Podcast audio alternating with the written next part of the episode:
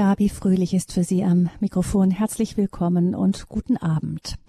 Als am 24. Februar die russische Armee in der Ukraine einmarschierte, war das für uns so etwas wie eine Zeitenwende. Wer hätte noch am 23. Februar gedacht, dass eine grüne Außenministerin sich sehr bald für die Lieferung schwerer Waffen einsetzen würde? Dass eine rot-grüne Regierung die Bundeswehr mit einem Sondervermögen von 100 Milliarden Euro aufrüsten und die Ausgaben für das Militär auf zwei Prozent des Bruttoinlandsprodukts anheben würde? Dass innerhalb von zwei Monaten mehr als 720.000 ukrainische Flüchtlinge unser Land fluten würden, vor allem Frauen und Kinder, und dass das nur ein Bruchteil der insgesamt sechseinhalb Millionen Flüchtlinge aus der Ukraine sein würde. Nach Jahrzehnten der Unbekümmertheit geistert das Phantomkrieg wieder durch unser Land. Aber wie soll, wie kann dieser Krieg beendet werden? Da herrscht große Ratlosigkeit. Auf dem Katholikentag in Stuttgart hat sich in den vergangenen Tagen gezeigt, dass es über dieses Wie auch unter Katholiken überhaupt keine Einigkeit gibt. Friedensaktivisten haben in Stuttgart Frieden schaffen ohne Waffen gefordert. Der ukrainische Kurienbischof Stepan Sus hingegen, der sprach von einem Kampf gegen das Böse, das gestoppt und vernichtet werden müsse. Das ist also eine große Spannbreite und dazwischen reihen sich die ein, die wie die Präsidentin des Zentralkomitees der deutschen Katholiken, Irme Stetter-Karp, noch gar keine wirkliche Meinung zu dem Thema haben. Jagd dem Frieden nach. Das ist ein Ausschnitt aus dem Hebräerbrief des Apostels Paulus. Jagt dem Frieden nach, ja. Aber wie? Wie soll das gehen in der Ukraine drei Monate nach Kriegsbeginn? Das ist unser Thema beim Standpunkt. Wir haben zwei Gäste mit einem ganz unterschiedlichen Hintergrund für Sie eingeladen. Beide sind im Radio Horeb Studio München und ich begrüße zunächst ganz herzlich Professor Dr. Thomas Schwarz. Er ist Priester im Bistum Augsburg und Hauptgeschäftsführer des Osteuropa-Hilfswerks Renovabis, das natürlich auch jetzt in der Ukraine die Kirche unterstützt. Herzlich willkommen, Professor Schwarz. Schön, dass Sie dabei sind. Guten Abend. Grüß Gott und einen guten Abend. Und ebenfalls im Studio München begrüße ich Hubert Heindl von der Agentur für Projektberatung, Training und Evaluierung Aptim. Er ist Programmleiter für gewaltfreie Krisen- und Friedensintervention und hat ganz viele Jahre Erfahrung mit eben dieser Friedenskrisenintervention in Konfliktgebieten, vor allem in Afrika. Herzlich willkommen, Herr Heindl, auch hier im Studio München. Guten Abend, Frau Fröhlich, und grüß Gott an alle unsere Hörerinnen. Ja, es ist ein Thema, das uns alle umtreibt und ich kann mir vorstellen, dass wir ein sehr lebendiges Gespräch haben werden heute zu diesem Thema. Ähm, Professor Schwarz, ich möchte gerade einen ganz, ganz kurzen Exkurs mit Ihnen machen, weil wenn wir Renovabis hören, wird vielleicht mancher denken, dass er gehört hat, also wird einem einfallen, so ein Klang, da war doch was. Da ist ähm, in letzter Zeit mit ähm, Renovabis mit einem Missbrauchsfall in Zusammenhang gebracht worden ein bekanntermaßen vorbelasteter Priester im Heimatbistum schon verurteilt, dann im Ausland eingesetzt, in der Ukraine auch noch und dort auch ähm, mit Projekten von Renovabis unterstützt. Ähm, das ist jetzt erst so richtig rausgekommen. Was sagen Sie denn, Professor Schwarz, als Geschäftsführer von Renovabis jetzt heute aus heutiger Perspektive zu dem Fall? Also vielen Dank, äh, dass ich dazu auch mal was sagen kann, denn es ist nicht erst jetzt rausgekommen, sondern das ist schon vor über 20 Jahren rausgekommen und es wurde damals auch sehr klar von den Verantwortlichen von Renovabis versucht aufzuarbeiten, namentlich dann auch von einem meiner Vorgänger, Pater Stefan Dartmann. Aber in der Tat, ähm, so eine Aufmerksamkeit, wie die Ukraine jetzt durch die Kriegssituation dann in, äh, in ganz schrecklicher Weise bekommt, macht es natürlich auch gut und notwendig, dass äh, deutlich wird, dass äh, auch ein kirchliches Hilfswerk gerade in seinen Anfangszeiten mitunter ähm, in einer Situation war, wo manches äh, an Systemversagen einfach auch nicht wahrgenommen wurde und ähm, ein Denken, das aus heutiger Sicht einfach auch nicht mehr geht. Wir haben heutzutage ganz klare ähm, ja, wie soll ich sagen, ähm, Präventionsmanagementsverfahren eingesetzt, die, wenn nur der Verdacht einer, eines sexuellen Missbrauchs oder einer sexualisierten Gewaltanwendung gegen äh, Schutzbefohlen, das müssen ja nicht nur Kinder und Jugendliche sein, es gilt ja auch in besonderer Weise im Blick auf spirituellen Missbrauch. Wenn so etwas kommt und ähm, in Projekten, die wir finanziell unterstützen. Wir haben ja keine eigenen Projekte und auch keine äh, Mitarbeiter vor Ort, sondern wir unterstützen eben nur von den Kirchen kommende und von Ordensgemeinschaften und NGOs an uns herangetragene Projekte. Wenn so etwas kommt, wird heute ganz anders vorgegangen. Gott sei Dank, Gott sei Dank. Wir haben da, glaube ich, mit vielen äh, Katholikinnen und Katholiken nicht nur schmerzhafte Erfahrungen durchleben müssen, sondern auch gelernt. Und ähm, ich kann Ihnen nur sagen, in den nächsten Wochen äh, wird da auch nochmal äh, von Seiten Renovabis noch einmal eine Transparenzinitiative äh, zu erwarten sein, weil ich einfach der Meinung bin, wir haben nichts zu verstecken, wie wir da vorgehen, sondern wir können das auch mutig und klar ähm, den Menschen, die uns ja auch vertrauen sollen, dann auch deutlich machen, dass sie das auch können. Mhm. Ja, da sieht man, wie die Dinge oft laufen, nicht? Dann ist ein Land im, im Fokus und dann poppt sowas nochmal auf, was eigentlich offensichtlich ja schon, sagen Sie, das ist schon lange bekannt gewesen. Sie haben auch damals schon was unmittelbar getan, als es dann klar wurde. Sicher. Ähm, Sie unterstützen, sagten Sie, Professor Schwarz, ähm, vor, ähm, auch viele Projekte in der Ukraine. Ähm, wie hilft Renovabis denn in der Ukraine jetzt gerade in dieser furchtbaren Situation? Also wir haben ja schon seit ähm, Gründung unseres äh, Hauses vor 28, jetzt 29 Jahren die Ukraine immer zu einem unserer ganz wichtigen Zentren der Aufmerksamkeit und der Projektunterstützung gemacht. Also in den letzten äh, 29 Jahren haben wir weit über 130, 140 Millionen Euro in die Ukraine, in Projekte, in soziale, kirchliche karitative und äh, äh, auch pastorale Projekte investiert. Das hat sich durch den Krieg oder sagen wir mal so, der Krieg, der gibt's ja schon seit 2014 in der Ukraine. Das hat sich durch die völkerrechtswidrige Invasion der russischen Föderation in der Ukraine, die jetzt am 24. Februar noch einmal ähm, in schrecklicherweise menschenverachtend, wie wir alle wissen, sich kundgetan hat, völlig verändert. Äh, war es früher Aufbauarbeit, war es früher äh, Arbeit in äh, die in die Unterstützung der kirchlichen Strukturen, namentlich der römisch, aber auch der griechisch-katholischen Gemeinden, aber auch im ökumenischen Miteinander, ähm, dort, wo das schon möglich war und war es auch äh, eine Hilfe für soziale äh, Projekte, um eine Bürgergesellschaft, eine demokratische Gesellschaft mit zu unterstützen. So sind wir jetzt im Moment natürlich voll und ganz ähm, in den letzten Wochen auf humanitäre Unterstützung gewesen. Wir wussten ja, anders als äh, viele das heutzutage sagen, schon seit Monaten, dass der Krieg ausbrechen wird. Wir waren darauf gefasst. Wir haben mit unseren Partnern von der Caritas schon Notfallpläne in der Schublade gehabt. Wir wussten nur nicht, wird es ein kleiner Krieg, wird es ein mittlerer Krieg oder wird es so ein totaler Krieg, wie wir ihn jetzt leider ähm, gewärtigen müssen. Und haben dementsprechend äh, gleich am Anfang, vom ersten Tag an, äh, unseren Partnern von der Caritas einerseits äh, mit Geld die Unterstützung geben können, die sie brauchten, um Pritschenwagen für mobile Küchen aufzubauen, um Luftschutzkeller, die es ja schon gab, einzurichten. Das, Luftschutzkeller zu haben bedeutet, heißt ja nicht, dass man äh, schon Matratzen hat, dass man Notstromaggregat hat, dass man eine Küche dort hat, dass man eine Heizung hat. Sie müssen sich vorstellen, im Winter, da ist es schneidend kalt in der Ukraine, minus 20 Grad zum Teil.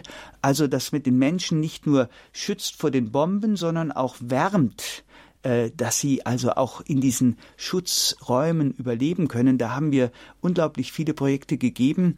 Ähm, wir haben versucht, äh, den äh, Binnenflüchtlingen, denn zu den, Sie sagen richtigerweise, knapp sieben Millionen Flüchtlingen außerhalb der Ukraine kommen noch 8,7 Millionen Binnenflüchtlinge innerhalb der Ukraine, die also von den umkämpften Gebieten in den Westteil, in dem es noch einigermaßen sicher ist, geflohen sind. Ähm, äh, um auch ihnen Unterstützung zu geben. Das ist eine ganz große Mammutaufgabe. Ich bin unglaublich stolz äh, auf meine Mitarbeiterinnen und Mitarbeiter bei äh, Renovabis, die das wirklich mit aufopfernder Energie bis an die Grenzen ihrer Leistungsfähigkeit jeden Tag aufs Neue tun. Und ich bin unglaublich beeindruckt von dieser, ja, von dieser mutigen Resilienz der unserer Partner in der Ukraine, die alles tun, um den Menschen vor Ort ja noch, noch in dieser Kriegssituation würdiges Leben und manchmal sogar würdiges Sterben zu ermöglichen. Das Schlimmste, was mir ähm, passiert ist vor drei Wochen, war, äh, dass ich äh, die Freigabe erteilen musste für den Ankauf von viereinhalbtausend Leichensäcken. Äh, und damit man Menschen, die eben durch den Krieg im Moment nicht würdevoll beerdigt werden kann, doch schon mal beisetzen kann, aber sie wieder auffindet, um ihnen irgendwann auch die letzte Würde noch zu geben. Hm. Ähm, sie haben ja, Professor Schwarz, die Geschäftsführung von Ranovabis erst im letzten Herbst übernommen. Vorher waren Sie zehn Jahre lang Pfarrer in der Nähe von Augsburg und auch gleichzeitig Honorarprofessor für Wirtschaftsethik an der Uni Augsburg. Ich stelle mir vor, dass dieser Krieg Sie praktisch noch in der Einarbeitungsphase erwischt hat, oder? Also äh, ich hätte mir die ersten Monate bei Renovabis durchaus leichter vorstellen können.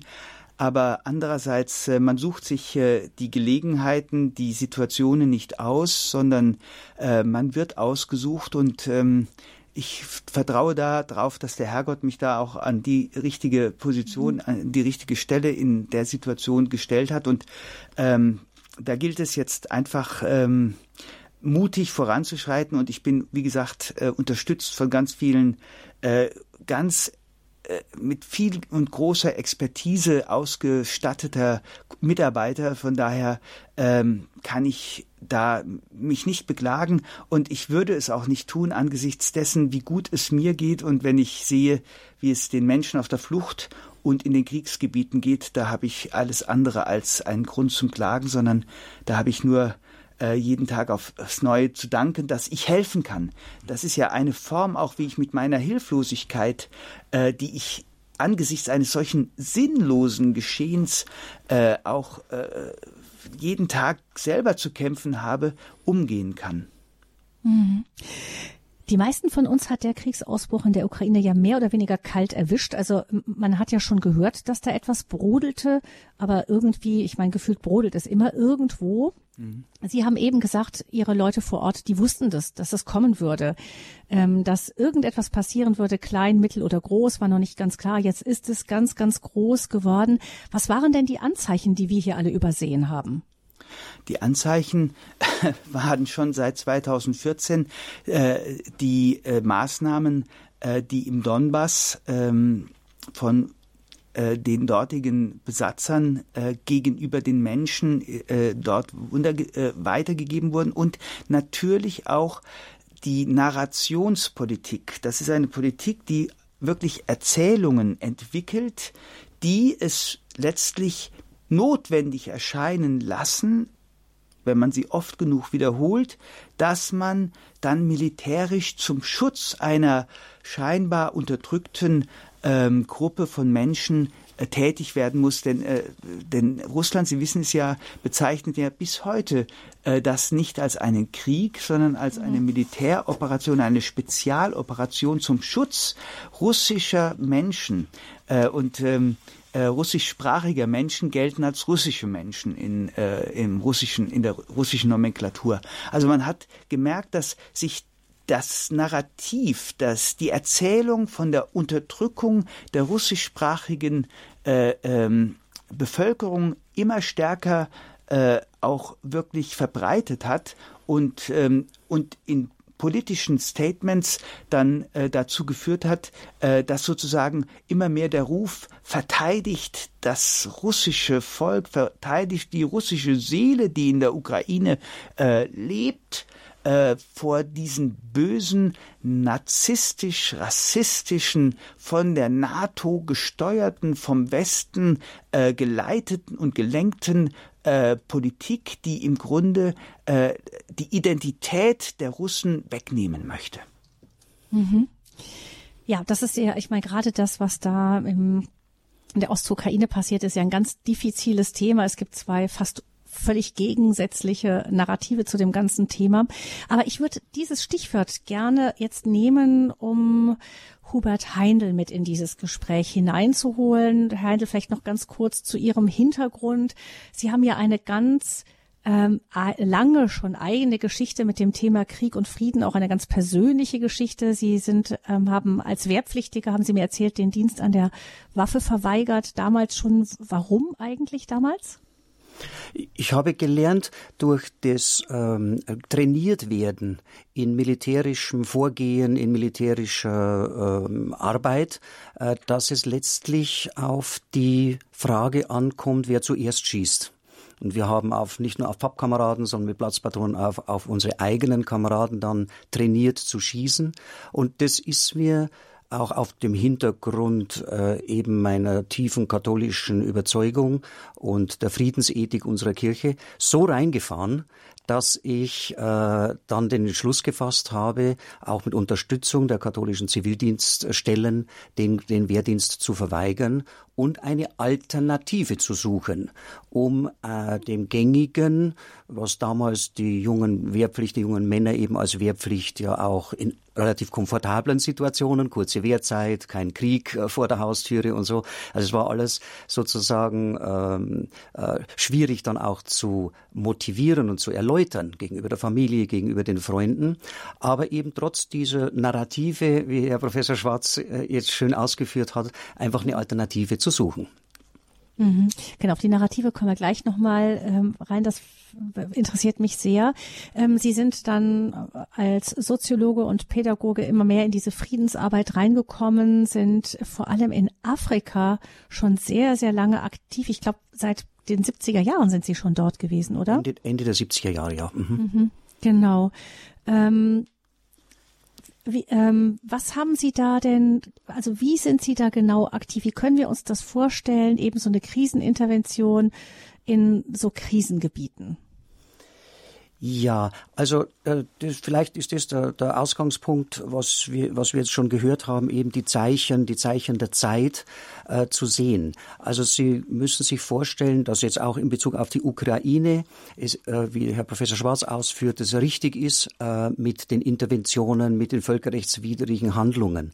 Aber wir aus der Friedensarbeit, aus der Friedensbewegung haben natürlich auch gerade in Bezug auf die Ukraine sehr früh auch die Zeichen der Zeit zur gewaltfreien äh, Transformation äh, gesehen. Äh, wir erinnern uns an den Maidan, der ja zwei Phasen hatte, nicht 2004 und dann eben dann leider auch schon wieder stark mit Gewalt hinterlegt 2014. Und so achten wir und, und ich persönlich mit dem, mit dem kleinen Team, das wir auch haben in unserer Agentur, achten wir eben auf diese Zeichen der Zeit. Und dann werden eben durch die äh, Zivilbevölkerung, durch die Engagierten, oft auch durch die Opfer und nicht zuletzt auch durch die Institutionen der verschiedenen Institutionen der katholischen Kirche, äh, der, der Bedarf von ziviler äh, Stärkung, vom, von zivilen Widerstand, auch von Resilienz, von Traumaarbeit und Versöhnungsarbeit an unsere Agentur und an die Kompetenzen, die wir in unserem Netzwerk haben, äh, herangetragen. Und, und, so, und so bekommen wir eben dann den, den Kontakt und die Möglichkeit, äh, mit den Leuten vor Ort mit den Institutionen vor Ort, aber vor allem auch mit den Menschen und Gemeinschaften vor Ort zu arbeiten. Äh, sehr oft finanziert nicht aus der hohen Politik leider. Vielleicht kommen wir dann nachher noch drauf, wie sich Deutschland auch anders aufstellen könnte, ergänzend zu den, wie Sie ja einführend sagten, militärischen äh, Aufrüstungen. Da gibt es sehr, sehr viel Potenzial, aber vor allem mit Finanzierung und Unterstützung eben auch der äh, Kirchen. Hm. Also ähm, Sie sind schon auf der, bei der Ukraine gewesen. Sie haben gesagt, auch da war viel eben schon auf, dass die Zeichen der Zeit auf eine immer brenzligere Situation standen, schon vor Ausbruch des Krieges. Professor Schwarz hat die Kriegsrhetorik genannt. Welche Rolle spielt denn diese Kriegsrhetorik Ihrer Erfahrung nach in solchen Konflikten? Also diese Mhm. Ja. ja, also, also zunächst mal eine sehr bestimmende, vor allem dann, wenn sie auch noch über, was jetzt modern natürlich noch stärker kommt, äh, medial äh, kolportiert wird oder von der Presse auch und so. Ich habe das im, in der Vorbereitung äh, des Genozids in Ruanda, nicht 1992, äh, 94 war der Genozid, aber uns aus der Friedensarbeit hat es, so zynisch es vielleicht klingen mag, nicht überrascht. Äh, eher eben auch äh, äh, ja, da war schon in, wurde in den Medien schon ganz stark. E-, eben, da waren die Medien ja ganz mhm. besonders wichtig in der Hetze gegen eine die dieser Volksgruppen so, und so weiter, also genau. ohne jetzt nochmal ins Detail zu gehen. Also mhm. zunächst mal eine sehr bestimmende und eine sehr wirkmächtige Rolle äh, dennoch sind die Zwischentöne und die Realitäten oft in den lokalen Gemeinschaften, in den Dörfern, in den Provinzen, bei einem engagierten Bürgermeister, in den katholischen oder christlichen, kirchlichen Glaubensgemeinschaften. Wir schließen jetzt vor allem im afrikanischen Bereich die Muslime da ganz stark mit ein. Äh, sind die Zeichen schon so, dass man sehen kann, wie diese äh, Rhetorik oft auch nicht greifen kann. Und da setzt unsere Friedensarbeit dann an, so rechtzeitig zu suchen und zu, zu sehen, dass diese Distanzierung zu diesem Narrativ, dass die Suche nach Alternativen, dass die dass der Versuch, nicht eskalierend zu agieren in, in Richtung äh, Revanche, äh, Rache und, und diese, diese menschlichen äh, Re Reflexion, Re Reaktionen, die man dann verstehen kann, dass diese äh, äh, Dinge zurückgedrängt werden und eben äh, Versöhnung, Gespräch, Brücken bauen und auch eigene, eigenes Umgehen mit einer Opferrolle gestärkt wird. Also das heißt, da, da setzt man eben an, äh, zu gucken, okay, wie kann man dieser ähm, Kriegsrhetorik, diesen Hassreden, ähm, ein differenzierteres Bild entgegensetzen, vor Ort zu schauen, auch das sind aber ähm, die, die menschliche Begegnung zu fördern. Mich hat es übrigens sehr gefreut, auch dass Sie, Herr Heindl, gesagt haben, dass Sie auch eben gerade in Afrika auch mit Radio unterwegs sind, auch mit Radio Maria. Unsere Hörerinnen und Hörer haben ja unglaublich großzügig äh, wieder für den Aufbau oder den Ausbau von Radio Maria Stationen in Afrika gespendet. Das heißt, ähm, das ist wirklich, das kann ein Werkzeug sein. Solche Projekte können Werkzeug sein, um eben gerade was das Sprechen angeht über den anderen, gerade da einzugreifen und für den Frieden zu arbeiten. Ja, exakt. Das kann ich auch so bestätigen. Vor allem die Entwicklung, die, die enorme positive Entwicklung und auch der, der Hörerschaft äh, in, im Radio Maria in Ruanda eben auch, äh, gerade auch im Nachgang zu, die, zu der Katastrophe des Genozids äh, und äh, mit ihrem Studio auch in der Region der Marienerscheinung in Kibeho. Äh, das ist das eine. Aber wenn wir eben, und das ist unser Ansatz und eben auch der Ansatz eigentlich der gewaltfreien Bewegung, wenn wir dann eben solche Signale der Verhärtung, Signale der Manipulation äh, hören und erkennen und gleichzeitig erkennen, dass Menschen sich dagegen stellen würden, dann ist es immer auch die Frage, mit welchen Medien kann man ähm, da dagegenhalten. Und äh, so, so machen wir eben auch Medienschulungen, so dass eben die Friedensaktivisten, die Friedensfachkräfte in, in Afrika diese Möglichkeit der auch eben kirchlichen oder privaten Radiostationen nutzen und dort dann Angebote bekommen, regelmäßig, vielleicht so wie heute wir in unserer Standpunktsendung, äh, Sendungen zu gestalten, um eine Gegenbotschaft auch zu äh, formulieren. Und oft auch nicht die Botschaft zu formulieren, sondern eigentlich die Betroffenen um den Tisch in eine Radioshow zu bringen, um zu sprechen über Opfer, über Gewalt, über Verletzung, über, über das schicksalhafte Töten, aber vor allem auch über die Möglichkeiten der Versöhnung. Aber das ist ja auch, äh, wenn ich da äh, einhaken ja, darf, ja, genau das, was ähm, äh, erstaunlicherweise, und das ist etwas, was mich wirklich positiv überrascht, immer wieder, wenn ich von, mit unseren Partnern in der Ukraine spreche äh, und wenn wir äh, sehr genau einmal die, ähm, die Kommunikation sei es der Regierung, sei es aber auch der Kirchen, dort äh, vor Ort dann auch betrachten, äh, wirklich auch jetzt schon sichtbar wird. Zelensky hat ähm, als Präsident beispielsweise äh, nie davon äh, gesprochen, dass man sich rächen will, äh, will nicht den Krieg nach Russland hineinbringen. Die Regierung äh, sagt immer, wir wollen unser Land befreien, wir wollen unsere Menschen wieder äh, sicher leben lassen. Die Kirchen rufen nicht dazu auf, ähm, einen heiligen Krieg nun gegen äh, die äh, russischen Soldaten zu führen als Invasoren, sondern in ihnen auch immer menschliche Wesen zu sehen, die ähm, zum Teil auch nicht wussten, was sie taten, so wie es der Herrgott am Kreuz gesagt hat, und gleichzeitig sie mit Würde, wenn man sie ähm, entweder in Gefangenschaft nimmt oder im Krieg sterben, wie Sie wissen, auch viele Soldaten, namentlich mehr russische Soldaten als ukrainische, äh, weil äh, anders als die äh, ukrainische Seite, die äh, in der russischen äh, Kriegsseite offensichtlich äh, die jungen Menschen mehr als Kanonenfutter angesehen werden als als Bürger, die ähm, in einer in einer in einer Situation eines Ausnahmezustandes sind, hineingebracht werden, dass sie auch dort ähm, mit Würde behandelt und sogar mit Würde beerdigt werden. Etwas, was mich immer wieder äh, sehr äh, äh, ja auch beeindruckt, dass da eben äh, von Seiten auch der Ukraine alles getan wird und auch die Kirchen, und zwar jetzt nicht nur die katholischen Kirchen, sondern auch die autokephale, also die selbstständige ukrainisch-orthodoxe und die russisch-orthodoxe Kirche des früheren Moskauer Patriarchats, die sich ja vorgestern von Russland losgesagt hat. Was das bedeuten wird, mhm. wissen wir noch gar nicht. Ähm, dafür auf, äh, äh, schon jetzt für Frieden und ein Schweigen der Waffen immer wieder aus, äh, aufruft. Und das ist etwas, äh, ein Zeichen für mich, dass da äh, ein, eine Entwicklung einer bürgerlichen Gesellschaft, einer Entwicklung einer zivilen Gesellschaft, einer auch christlichen Durchdringung einer Gesellschaft schon in den letzten Jahren äh, wirklich Fortschritte gemacht hat.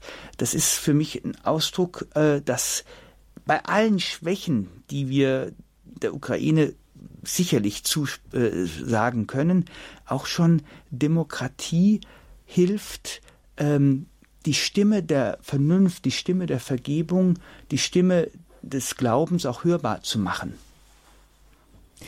Ähm, mhm. Ja, die, die Rolle der Kirchen würde ich gerne auch gleich nochmal intensiver darauf eingehen, welche Chance äh, eben auch da besteht, äh, in Kontakt zu kommen und eben auch das Feld für ein besseres Miteinander wieder mehr zu bereiten. Ähm, Herr Heinl, wie ist das? Sie haben ja gesagt, das war auch in, unter der Friedensbewegung war es ein bisschen klar, dass da in, in Russland äh, oder in der Ukraine, dass da, dass es da zündelte. Jetzt ist es ja offensichtlich nicht gelungen, da ähm, irgendwie das, ähm, das zu stoppen, diese ähm, die, das, was sich da entwickelte. Und, und die mhm. Entwicklung, ja. Mhm. Mhm. mhm. Es ist nicht gelungen, das zu stoppen. Das heißt, man hat manchmal das Gefühl, diese Friedensbewegung ist so schön, sie ist so wichtig, sie ist so wahr, aber man hat oft das Gefühl, sie setzt sich einfach nicht so richtig durch. Dass ähm, die Unvernunft ist einfach stärker. Ja, das ist der, der lange Weg, ja. Das ist, das ist so. Wenn, wenn, wenn, äh, wenn dann Aggress Aggressoren äh, keine andere Möglichkeit vielleicht auch mehr sehen, als äh, nur noch äh, eben zurück hinzuschlagen oder eben eine, eine Invasion jetzt auch zu machen, dann ist klar, dass zunächst einmal die Gewaltfreien in eine defensive Rolle, äh, Rolle kommen. Dennoch ist es extrem wichtig in einer konkreten Situation, und in der Ukraine gibt es genügend Beispiele, vorher, aber jetzt auch schon während der Kriegshandlungen, wie sich gewaltfreier Widerstand, wie sich gewaltfreie äh, Resistenz äh, entwickeln kann und auch gemacht wird. Und das kann man, könnte man und kann man in, in, den, in den Zeiten vorher, bevor es zum konkreten Gewaltausbruch kommt, äh, trainieren, vorbereiten, stärken, in die Reflexion hineinbringen, in die Gemeinschaften, aber auch in, in die Institutionen. Und da also da hätte man im Osten der Ukraine schon vielleicht sehr viel machen können, sagen Sie? Und, und das würde, das würde ich, das würde ich eben sozusagen auch äh, dem Narrativ unserer deutschen Regierung gerne äh, ins Buch schreiben, dass die eine Sache, wie Sie sagen, dass dann äh, nur wenige Tage nach, nach, nach Regierungsbildung sozusagen dann schon der Militäretat wieder hochgesteckt wird, dass man sich auch mal überlegt, was haben wir vielleicht versäumt, gerade in der, in Richtung der Stärkung der Zivilgesellschaft, der Stärkung der Religionsgemeinschaften oder eben auch jetzt parallel zu einer Aufrüstung zu sagen, was muss passieren, dass diese Initiativen, die vor Ort existieren, äh, unterstützt werden. Und dazu kann eben auch, und das ist also für Afrika, aber ich denke für die Ukraine auch sehr wichtig, für jede Konfliktregion wahnsinnig wichtig, dass eine internationale Solidarität und ein Mitleiden entsteht das muss nicht unbedingt groß in der Presse sein, weil dann eben Sudan oder Zentralafrikanische Republik nicht so geopolitisch wichtig sind.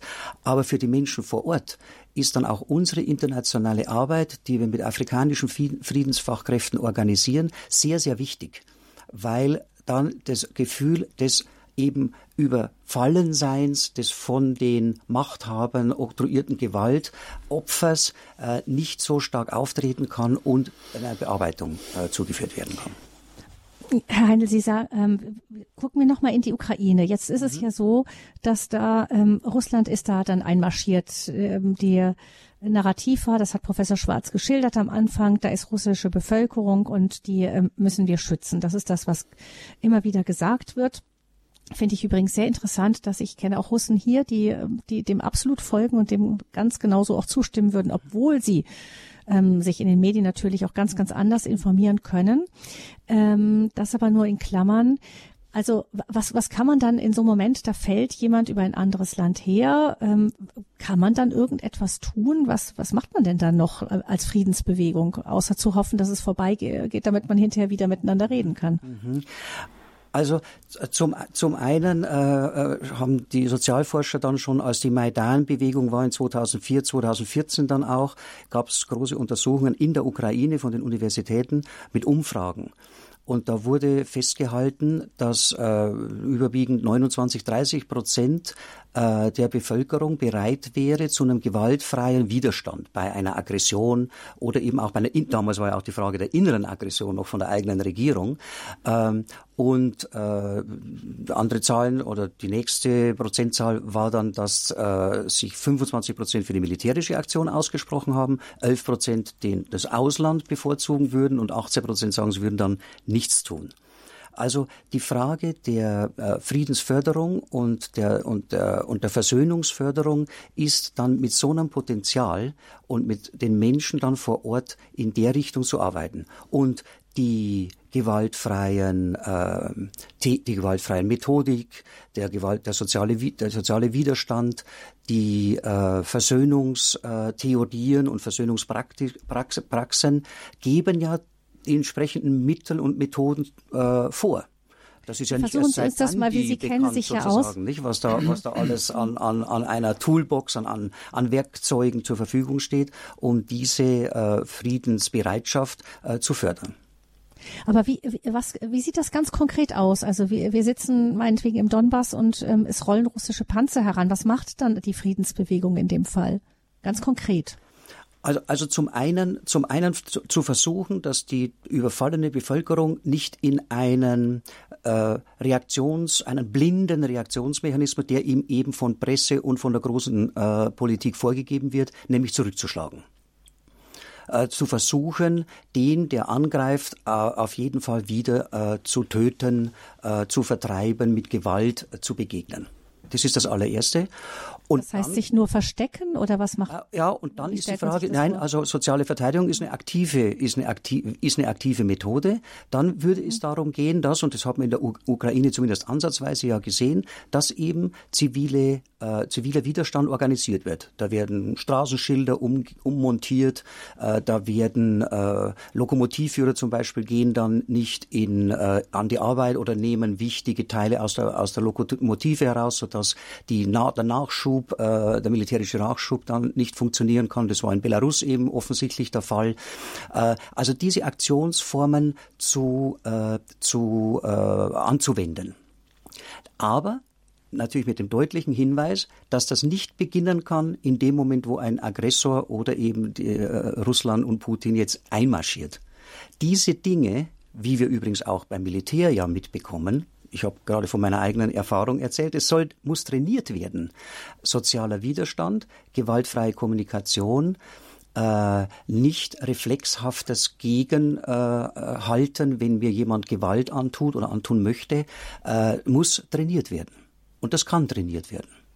Dafür gibt es die Akteure äh, in der Zivilgesellschaft, äh, auch in der Ukraine. Dafür gibt es die Instrumente in, unser, in unserer Politik. Es gibt den Beirat der zivilen Konfliktbearbeitung, es gibt das Forum zivile Konfliktbearbeitung, es gibt unsere Programme eben, die teilweise dann eben auch von, äh, von Geldern finanziert werden, um solche Präventionsarbeit zu trainieren. Jetzt hat es ja gerade im Osten der Ukraine schon seit vielen Jahren ordentlich gezündelt. Da ist ja schon lange geschossen worden. Da lebten die Menschen jetzt in, in manchen Gegenden schon seit Jahren im Grunde im Kriegszustand. Ähm, hat man versucht, auf diese Art und Weise da auch diese Volksgruppen, die da nebeneinander und auch gegeneinander waren, miteinander zu versöhnen? Also aus meiner, Beob aus meiner Beobachtung nicht. Nicht das genügend. Aus meiner Beobachtung schon.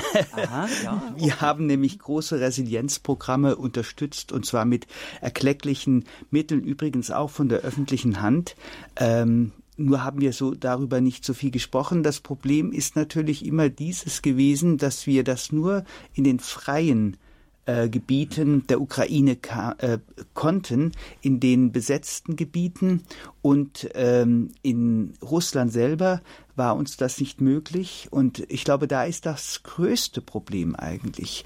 In der Ukraine haben wir eine tatsächlich eine Bürgergesellschaft auch entwickeln können. Das hat man beispielsweise in Cherson gesehen. Das hat man in, äh, äh in anderen Zentren dann auch gesehen, wo die Menschen tatsächlich demonstriert haben, mit äh, ukrainischen Flaggen auf die Straße gegangen sind, und zwar russisch sprechende Menschen, die gesagt haben, wir haben euch nicht eingeladen, unsere Freiheit zu verteidigen. Äh, wir, äh, wir wollen nicht die Freiheit haben, die ihr uns bringen wollt, also auch in die Diskussion zu gehen, weil sie das tatsächlich in einer sehr aktiven Bürgergesellschaft, die in den letzten drei Wahlen gelernt hat, dass äh, tatsächlich, wenn ein, äh, es ist ja immer ein Regierungswechsel dann durchgeführt worden, dass das auch friedlich und schiedlich möglich war. Äh, also das hat man in der Ukraine tatsächlich gelernt und das sind, äh, dass das möglich ist, wie Sie schildern, sind Folgen eines solchen, ähm, eines solchen schon bürgerschaftlichen Prozesses, den wir auch schon begleiten durften, Gott sei Dank. Das Problem scheint mir mehr, dass wir in den letzten äh, Jahrzehnten eben sehr blauäugig, zum Teil sehr blauäugig äh, in, im Blick auf ähm, die Möglichkeiten auch präventiv tätig zu sein in Russland mhm. gewesen sind. Ähm, die Ukraine ist für mich in diesem Blick, wo, wie Sie sagen, Heindl, ähm, sehr viel weniger das Problem als Russland. Mhm. Denn Russland hat in den letzten Jahren einhergehend einerseits mit dieser ähm, starken kommunikativen äh, Erzählungsmaschinerie, die da aufgekommen ist, alle bürgerschaftlichen und zivilgesellschaftlichen Organisationen, die genau in diesem Bereich Resilienz, Prävention von Gewalt, gegen, ähm, gegen, Demokratie, gegen, äh, Narrativ oder gegen ne, Wirklichkeit auch schildern, auch, genau, mhm. äh, bekämpft und auch mhm. vertrieben. Es ist ja nicht umsonst so, dass ähm, über 350.000 junge ähm, Intellektuelle, also gut ausgebildete im Mittelstand verortete junge Menschen, die äh, in Russland äh, ja, die Zukunft einer Gesellschaft mit aufbauen sollten, letztlich geflohen sind. Und zwar nicht nur in den Westen, sondern also auch nach Georgien und in, nach Armenien, dort, wo sie im Grunde ähm, vor dieser, vor dieser äh, Gewaltspirale geschützt sind, weil sie ihre Hoffnung darauf, dass sie in diesem Land tatsächlich auch, wie Sie es richtigerweise sagen, äh, soziale Bewegungen aufbauen können, die im Grunde wieder den Frieden auch in der russischen Föderation möglich macht, nicht mehr gesehen haben. Und das ist, das ist eine ganz dramatische Entwicklung, ähm, die ich auch, wenn ich versuche, mit russischen Partnern zu sprechen, Sie können sich vorstellen, dass im Moment äußerst ähm, anstrengend, äußerst schwierig, äußerst sensibel auch, ähm, weil man immer den Eindruck haben muss, dass da man nicht allein miteinander spricht, ähm, aber rauszuspüren, wenn man da ein Sensorium dafür hat. Und, und da, find, und da ist, ist, es, ist es so, das ist richtig, dass, sie, dass man da eben sich nicht, wie jetzt Ihre Frage auch, Frau Fröhlich, war, äh, zu sagen, mhm. ja, hat es dann schon so gewirkt, nicht? Weil wenn dann ein Aggressor tatsächlich das äh, unterdrücken kann durch die Machtmittel oder eben dann auch durch die Tötung, äh, dann ist äh, richtig, dass dann zunächst mal es erscheint, als würde das nicht weiterleben. Aber in den Herzen, in den Köpfen ist natürlich so eine, wie Sie es jetzt geschildert haben, so eine, so eine zivile, zivile zivilgesellschaftliche äh, Dynamik immer da. oder weiter da. Die nimmt dann auch sicher ab dann, wenn die, wenn die, es, wenn die Gewalt und die Diktatur immer länger und länger wird. Aber wir haben es ja auch in unserem eigenen Land an, an der Geschichte der DDR gesehen, dass dann eben über konstante zivilgesellschaftliches Engagement dieser Geist aufrechterhalten werden kann, auch wenn man meint, dass dann so ein paar Kerzen am Montag nicht unbedingt so ein, so ein System oder nicht sofort und unmittelbar ein, ein System ins Wanken bringen. Und da ist schon so, dass man natürlich jedem Menschen zunächst mal individuell selbstverständlich äh, die Freiheit lässt zu sagen, das ist für mich jetzt zu gefährlich, ich muss ins Exil, Exil, Exil gehen. Aber wir äh, haben eben dann in unserer Arbeit, eben in dieser gemeinschaftlichen Förderung, immer äh, die auch die, die, die, die, die, Optik und die, die, die Acht, die, die Vorsicht darauf zu sagen, wie kann sich eine Gemeinschaft auch so organisieren, dass ein gewisser Schutz trotz allem noch möglich ist und ein Schutzgefühl da ist. Hm.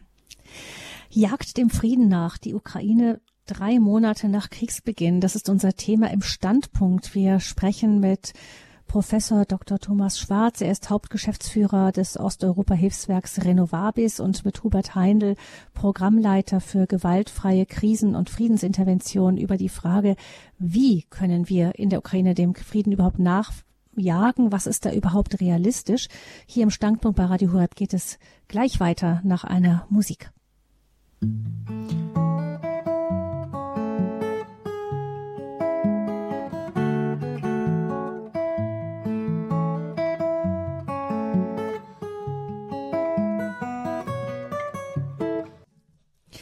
Seit mehr als drei Monaten ist nun Krieg in der Ukraine und äh, Verhandlungen werden immer wieder abgebrochen ohne jedes Ergebnis. Wie kann die Ukraine zum Frieden finden?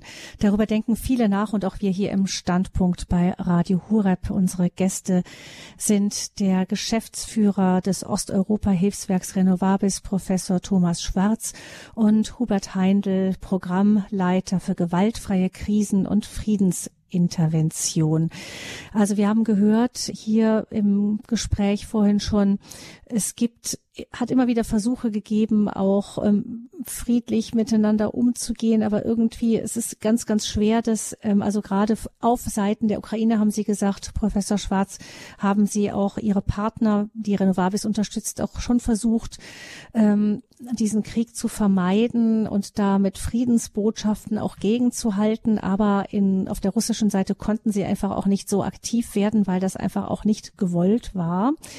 Ähm, von Hubert Heindl habe ich gehört, es gibt auch in einem laufenden Krieg durchaus äh, Möglichkeiten schon vorzubauen ähm, und ähm, also erstmal gewaltfrei Widerstand zu leisten. Sie haben da eben schon gesagt, was ähm, da manchmal auch an Sabotage oder so unternommen wird, statt eines Zurückschießens. Ähm, Professor Schwarz, ich äh, stelle mir die Frage, wie sieht das denn eigentlich die, die Kirche, dieses Thema? Ähm, Herr Heindl hat schon gesagt, eigentlich ist die Kirche, ja, hat ja diese Friedensbotschaft, es ist, Jesus ist, äh, hat, hat nicht zur Waffe gegriffen, obwohl das auch im Römischen Reich durchaus denkbar gewesen wäre. Das hätten die Leute damals, haben sie äh, erwartet und das hätten alle verstanden. Aber er hat einen ganz, ganz anderen Weg gewählt und dennoch ähm, ist es nicht so, dass die Kirche gesagt hat, nee, Waffengewalt, das geht für uns unter keinen Umständen und gar nicht. Ähm, wo steht die Kirche da? Die Kirche steht bei den Menschen. Zunächst einmal auch in der Ukraine. Sie steht, und das ist etwas, was ganz wichtig ist, ähm, aus unserem Bereich, wo wir es absehen können, das heißt also aus dem katholischen Bereich, römisch-katholische Priester, griechisch-katholische Priester, ähm, die sind nicht geflohen, die sind zu 98 Prozent bei ihren Gemeinden geblieben. Und das gilt auch für viele orthodoxe Gemeinden, dass ihre Seelsorger eigentlich vor Ort geblieben sind. Häufig haben sie die Menschen, äh, ihre Familien in den Westen ähm, der Ukraine geschickt aus guten Gründen, aber sie stehen vor Ort bei den Menschen und helfen. Und das ist, glaube ich, auch äh, eine der, der wichtigsten Botschaften, äh, die die Kirchen und unser Glaube auch haben. Äh, wir sind nicht dafür da, zur Waffe zu greifen, sondern wir haben unsere Hände dafür zu nutzen, um jedem, der in Not ist, der Bedarfe hat, und zwar unabhängig, ob er Russe oder Ukrainer ist, ob er Frau oder Mann ist, ob er krank ist oder äh, in der Vollkraft, dort, wo er uns braucht, Beistand zu leisten und zu zeigen, es geht auch anders. Das ist die prophetische Aufgabe der Kirche, auch in einer solchen Kriegszeit. Deswegen äh, sind die äh, die Priester und die Ordensleute und die Vertreter der Kirche, auch in äh, die Laien in der Caritas, dort wo es möglich ist, einfach vor Ort geblieben, dort wo es wirklich ohne Gefahr des Lebens möglich ist, manche sogar unter Lebensgefahr dort geblieben, um einfach das zu tun, was Kirche immer tut. An der Seite der Vulnerablen, an der Seite der Armen, an der Seite der Unterdrückten, an der Seite der Opfer, an der Seite der Menschen, denen Gewalt äh, widerfährt, zu stehen und ihnen äh, zu helfen, wo es geht. Das ist das, was wir auch unterstützen und ähm, was auch die, übrigens die Bischöfe ähm, aller äh, äh, ukrainischen orthodoxen und auch ukrainisch-katholischen und römisch-katholischen ähm, Religion, äh, Konfessionen immer wieder sagen, wir, äh, wir sind keine Kriegspartei, äh, wir, sind, äh, wir sind Kriegsopfer in der Tat, weil das Land sich überfallen weiß und auch äh, in Krieg hineingezogen weiß, aber wir als Christen und als Kirchen sind keine Waffenträger und Waffenbezahler, äh, sondern wir sind Menschenträger und wir bezahlen sozusagen mit, mit Menschen und Nächstenliebe. Und das sehen wir an der, wie Sie sagen, und wie wir daran alle, alle glauben und es wissen, an der Geschichte von Jesus. Also wie hochpolitisch eben sein Wirken war. Wir kennen in der Friedensbewegung die Analysen zum äh, gewaltfreien Widerstand gegen Hitler. Und die Generäle, gibt es verschiedene Untersuchungen auch und so weiter, vor allem dann mit den Nachkrieg, mit den mit der Aufarbeitung der, der, der, mit den Generälen der Nachkriegszeit.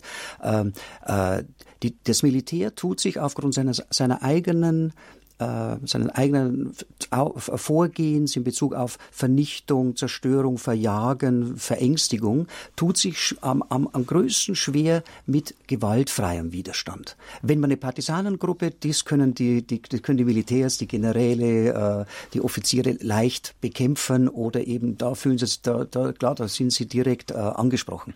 Aber mit gewaltfreiem Widerstand, mit ziviler Verweigerung, mit Verweigerung der Zusammenarbeit, mit den Methoden, die der gewaltfreien Widerstand hat, können sie ganz schwer umgehen. Äh, und das römische, das, die römischen Machthaber mussten so weit gehen, äh, dass sie den äh, Protagonisten dieser Friedensreligion Jesus Christus um, umgebracht mhm. haben. Was heißt, dass wir trotzdem heute noch von diesem Zeichen leben. Und äh, die Kirchen rufen auch nicht auf äh, zur Rache oder zum Zurückschlagen, aber äh, sie erkennen natürlich auch an, dass ein Staat, wie die Ukraine, der angegriffen wird, ein äh, demokratischer Rechtsstaat, sagen wir mal, lassen wir mal dahin, aber ein demokratischer Staat natürlich auch äh, andere Zwänge, Notwendigkeiten hat, ähm, seine Bürger zu schützen und gegebenenfalls auch die Aggressoren zurückzudrängen, als das die Kirche hat. Man muss da also auch wirklich unterscheiden. Es gibt immer diese zwei Gewalten in einer solchen Sache. Und die Gewalt der Gewaltlosigkeit, ähm, das ist unsere, das ist unser Pfund, das sind unsere Armeen äh, der Kirche und die werden wir auch äh, weiter äh, in den Kampf der Liebe in den Kampf der Versöhnung hineintreiben. Das ist nämlich, wie Sie auch äh, wissen, Herr Heindl, ja auch ein Kampf teilweise, ne, der uns alles kosten kann. Ne? Mhm. Suchet den Frieden, jaget ihm nach. Ähm, das Thema hier in dieser Standpunktsendung bei Radio Hureb ist der Frieden in der Ukraine und die große Frage, wie können wir dahin kommen? Ich möchte Sie, liebe Hörerinnen und Hörer, gerne jetzt auch an dieser Sendung beteiligen. Wir freuen uns, wenn Sie anrufen unter 089 517 008 008. Bringen Sie gerne auch Ihre eigenen Gedanken, auch alles Nachdenkliche, was Sie haben zum Thema Frieden und Ukraine mit ein in diese Sendung unter 089 517 008 008. Wir freuen uns, wenn Sie anrufen und die Sendung mit Ihren Fragen oder mit Ihren Gedanken bereichern. Nochmal die Nummer 089 517 008 008. Ähm, Professor Schwarz, Sie haben vorhin schon ähm, kurz erzählt, also erwähnt, dass ja es einen kleinen Eklat im oder einen großen Eklat vielleicht auch im orthodoxen Milieu gegeben hat. Ähm, vor ein, zwei, vor zwei Tagen, glaube ich, war es ein, zwei Tagen, ähm, hat die ukrainisch-orthodoxe Kirche ihre Loslösung vom Moskauer Patriarchat verkündet. Dem hat sie seit mehr als 300 Jahren unterstanden. Und ähm, da haben Bischöfe, Priester, Ordensleute und Laien also ein Landeskonzil abgehalten und hat erklärt, ähm, dass eben wegen der Position des Patriarchen von Moskau, Kyrill, ähm, zum Krieg in der Ukraine, dass deswegen man sich vom Moskauer Patriarchat lösen werde. Der Krieg wird verurteilt. Ähm, und die Kirchenvertreter appellieren an die Ukraine und Russland, den Verhandlungsprozess wieder aufzunehmen. Ähm, Professor Schwarz, kann so etwas eine, eine Signalwirkung haben auch? Also wenn so die Kirchen sich, also auch diejenigen, die, die eben qua System sozusagen erstmal zu, zu Russland gehört haben, wenn die sich davon lösen, kann das ein Nachdenken auch in Russland vielleicht bewegen?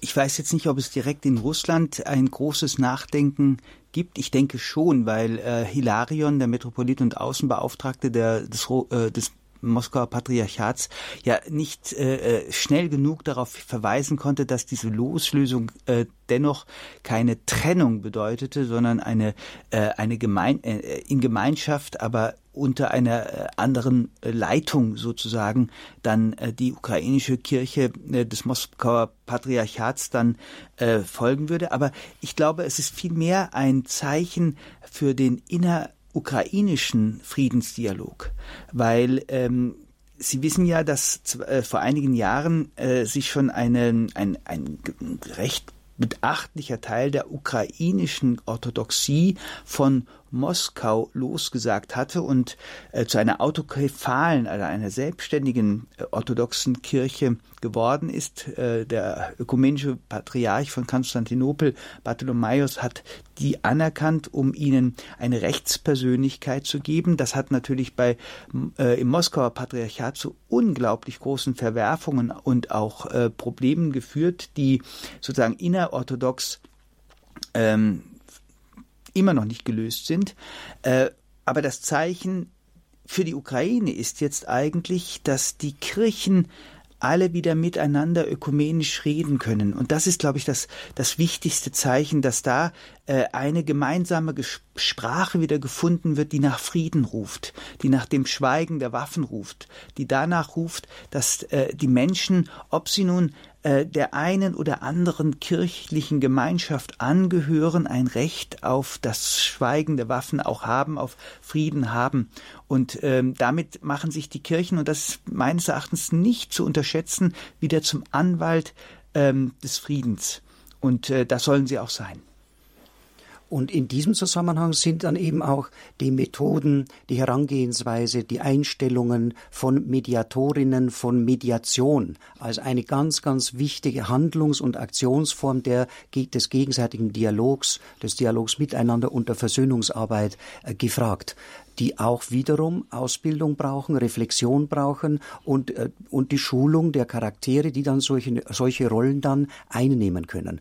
Und wie unsere Sendung heißt, Jagd dem Frieden nach, das heißt ja nicht in dem Moment, wo dann eben zum Beispiel so eine äh, Trennung stattfindet, dass ich jetzt dann erstarren muss oder eben dann wiederum äh, große, äh, dann sicher nur verbal zunächst mal, nicht große Anschuldigungen oder historische Behauptungen und wieder Narrative sind wir wieder dabei, auch innerkirchlich innerhalb der orthodoxen Kirche und so. Ich kenne das eben aus den muslimischen Glaubensgemeinschaften auch in, in Afrika, dass das, dass das eben nicht der Fall ist, sondern dass jetzt jemand hergeht und sagt, okay, es gibt einen gewissen, eine, eine Trennung, es gibt einen gewissen Riss, es gibt eine gewisse Zäsur und wie komme ich jetzt in im Suchen des Dialoges zu einem weiteren gegenseitigen Verständnis. Jaget dem Frieden nach, das Thema hier beim Standpunkt. Sie sind eingeladen, liebe Hörerinnen und Hörer, mitzusprechen und Ihre Fragen zu stellen, gerne auch an Professor Schwarz und Herrn Heindl. Frau Neumann hat die 089 517 008 008 gewählt, aus, ruft uns aus Bamberg an. Guten Abend, Frau Neumann. Guten Abend. Ich wäre gern beim Katholiken doch gewesen, aber ich habe das verfolgt in ähm, Horrobradio. Das war sehr schön. Mir ist nicht so gut gegangen, aber ich habe es verfolgt. Und meine Schwester ist nachgefahren, hat mir aber nichts gesagt, der Bus war nicht voll. Aber ich finde das klasse, das Thema, das, das interessiert mich, weil Arbeitskollegen von mir eigentlich immer bloß Fernseh- und Nachrichten hören von Politik. Das finde ich nicht so gut. Horrobradio ist ein guter Sender. Und das wollte ich sagen. Und das Thema hat mir gefallen. Also Gottes Segen, es geht immer immer weiter. Ich habe auch den Theresien, Theresienschein in Heroldsbach gekriegt. Ach. Also es geht immer weiter. Aber wir müssen immer die Hand reichen. Heute habe ich mit meinem Bruder gestritten, also es ist Versöhnung. Mhm. Dankeschön, Frau Neumann dann ähm, nehmen wir den Gedanken mit, dass äh, das würde ich gerne vielleicht an Herrn Heindl weiterreichen. Eben, ähm, wie ist das im, man kennt das ja auch vom Streit unter Menschen einfach, wie wichtig das ist, dass man den anderen nicht gleich in so eine Schublade steckt und sagt, du bist der, der so ist, wie er ist. Ähm, gilt das auch für, für so einen Konflikt oder ähm, müssen wir da eher in dem Fall sagen, hm, wir müssen einfach damit rechnen, dass äh, von Seiten gerade jetzt zumindest wie die russische Regierung aufgestellt ist, dass wir da nicht viel zu erwarten haben?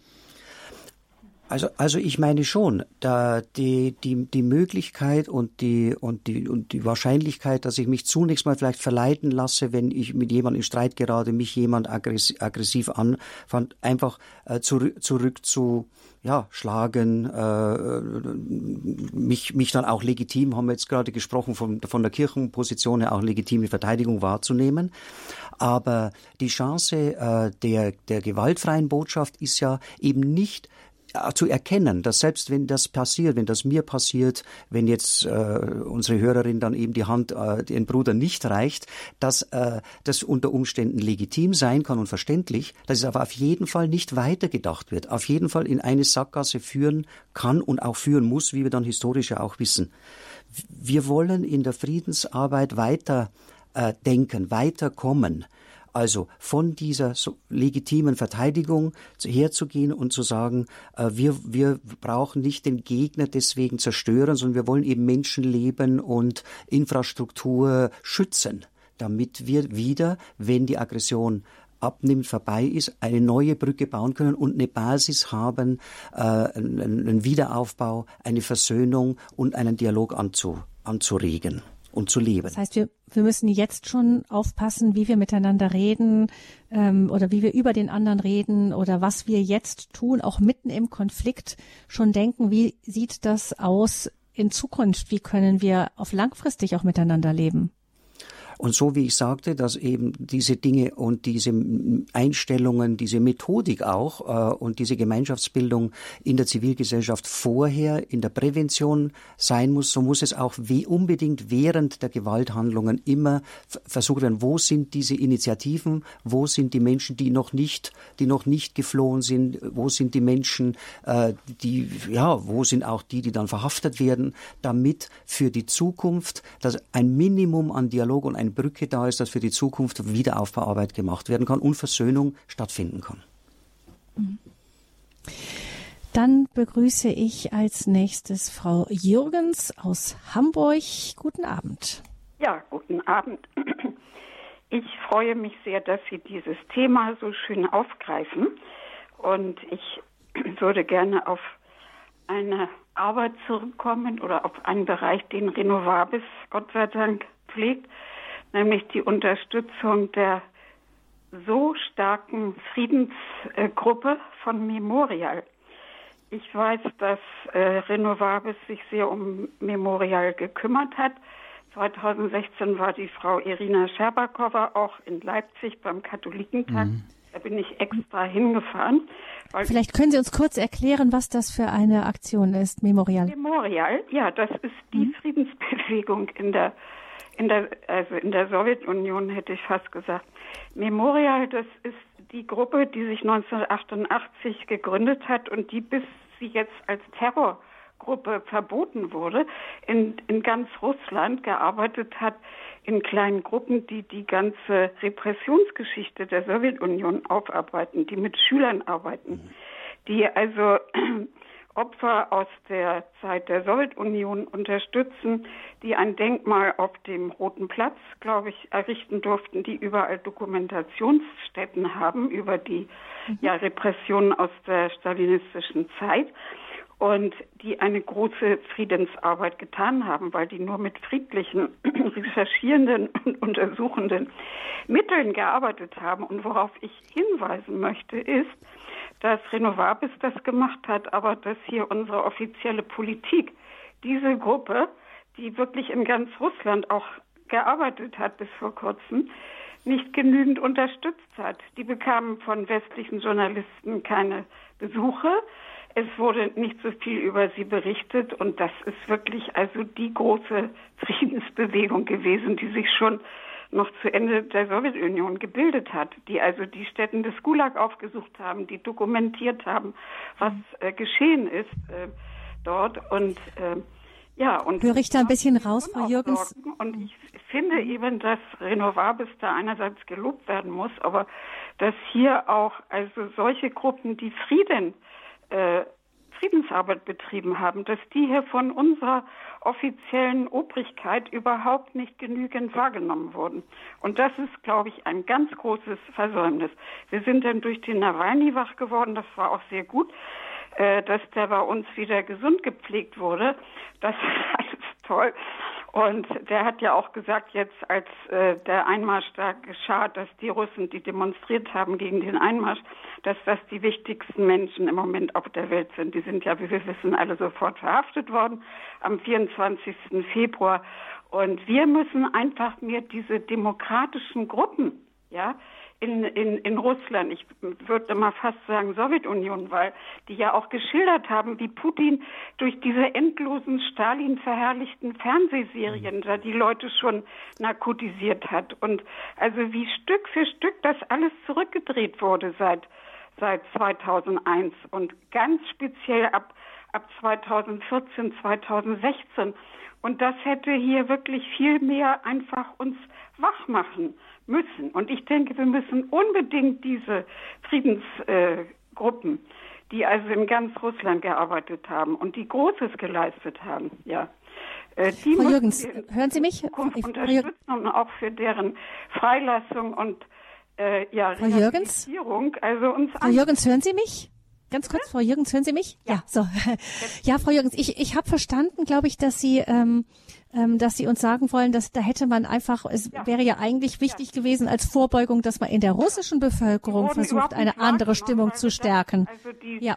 Das mhm. brauchen wir alles nicht. Mhm. nicht? Also Hauptsache, wir machen Geschäfte und kommen dann zu Kranzniederlegungen bei irgendwelchen Paraden ja. und nicken uns freundlich zu und die Obrigkeit unterhält sich auch auf Russisch und so. Und diese Leute, die haben wir einfach nicht genug äh, wahrgenommen. Ja, aber da das sehen Sie, ja, aber das, da sehen Sie auch, glaube das wollte ich jetzt auch so deutlich machen, nicht, dass äh, das nicht das Kleinreden ist, wenn eben dann äh, Zivilgesellschaft, wenn äh, christliche Friedensethik, wenn Friedensarbeit nicht unmittelbar in der großen Politik durchschlägt, dass man das nicht kleinreden kann, weil es ja doch trotzdem stattfindet. Aber ich glaube, man darf schon deutlich machen, dass wenn man so ganz leicht über eine Aufrüstung Mil des Militärs redet, dass es da auch eine auch wenn das Wort jetzt nicht so passt, eine Aufrüstung des zivilen äh, Agierens und, und der zivilen Arbeit äh, passieren müsste. Und da hat sicherlich äh, die, die, die Diplomatie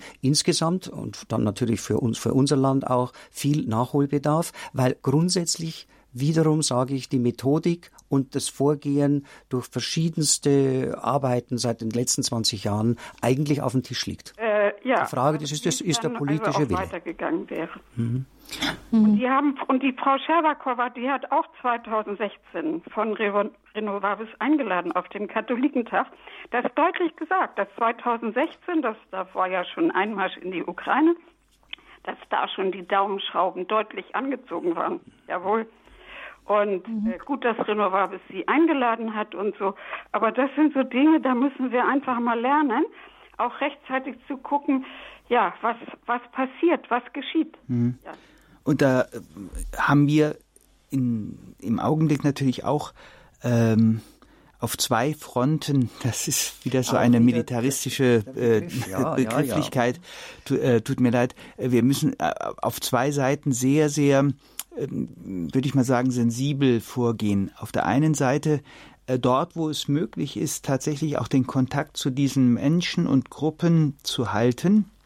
Das geschieht äh, ich möchte nicht sagen, wie es geschieht, aber ich kann Ihnen versichern, das geschieht auch bei Renovabis weiter. Wir müssen aber auch daran denken, dass wir auch ganz viele Partner ähm, in Russland auch noch haben, die wir, die im Moment auch in der großen Angst leben. Die äh, katholischen Kirchen äh, äh und Diözesen und Organisationen äh, sind in Russland geduldet, weil sie ganz unbedeutend zu sein scheinen, aber sie sind Salzkörner, äh, sie sind, sie sind äh, Sauerteig irgendwo, aber sie haben auch Angst, weil die meisten Priester eben nicht unbedingt äh, russische Staatsangehörige sind.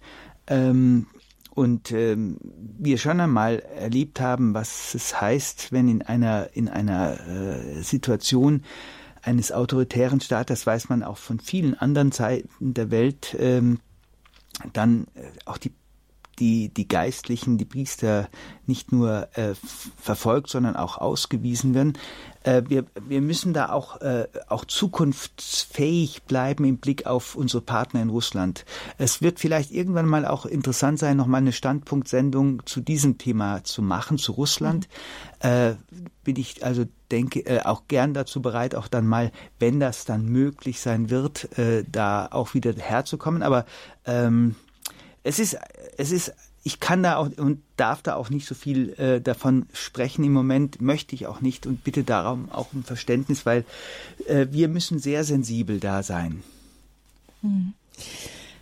Ja, also das heißt, wir haben von unserer Hörerin vielen Dank, Frau Jürgens, für Ihren Anruf, Ihren Beitrag, vor allem mit auf den Weg bekommen. Wir hätten, wir haben die, auch die Warnrufe aus Russland überhört, also konsequent überhört, haben nur an unsere Wirtschaft und Zusammenarbeit gedacht, aber nicht daran, ähm, was sich dort schon langsam anbahnte, was natürlich gerade äh, die Friedensbewegung in Russland dann auch zu spüren bekommen hat, diejenigen, die die Aufarbeitung der Vergangenheit und, und so weiter vor allem ähm, ja, zu ihrem, zu ihrem, zu ihrem Metier gemacht hatten. Ähm, vielen Dank, Frau Jürgens. 089 517 008 008. Das ist die Nummer zur Sendung, ähm, Standpunktsendung bei Radio Horeb, in der es geht um den Frieden in der Ukraine. Wie können wir Frieden finden in der Ukraine?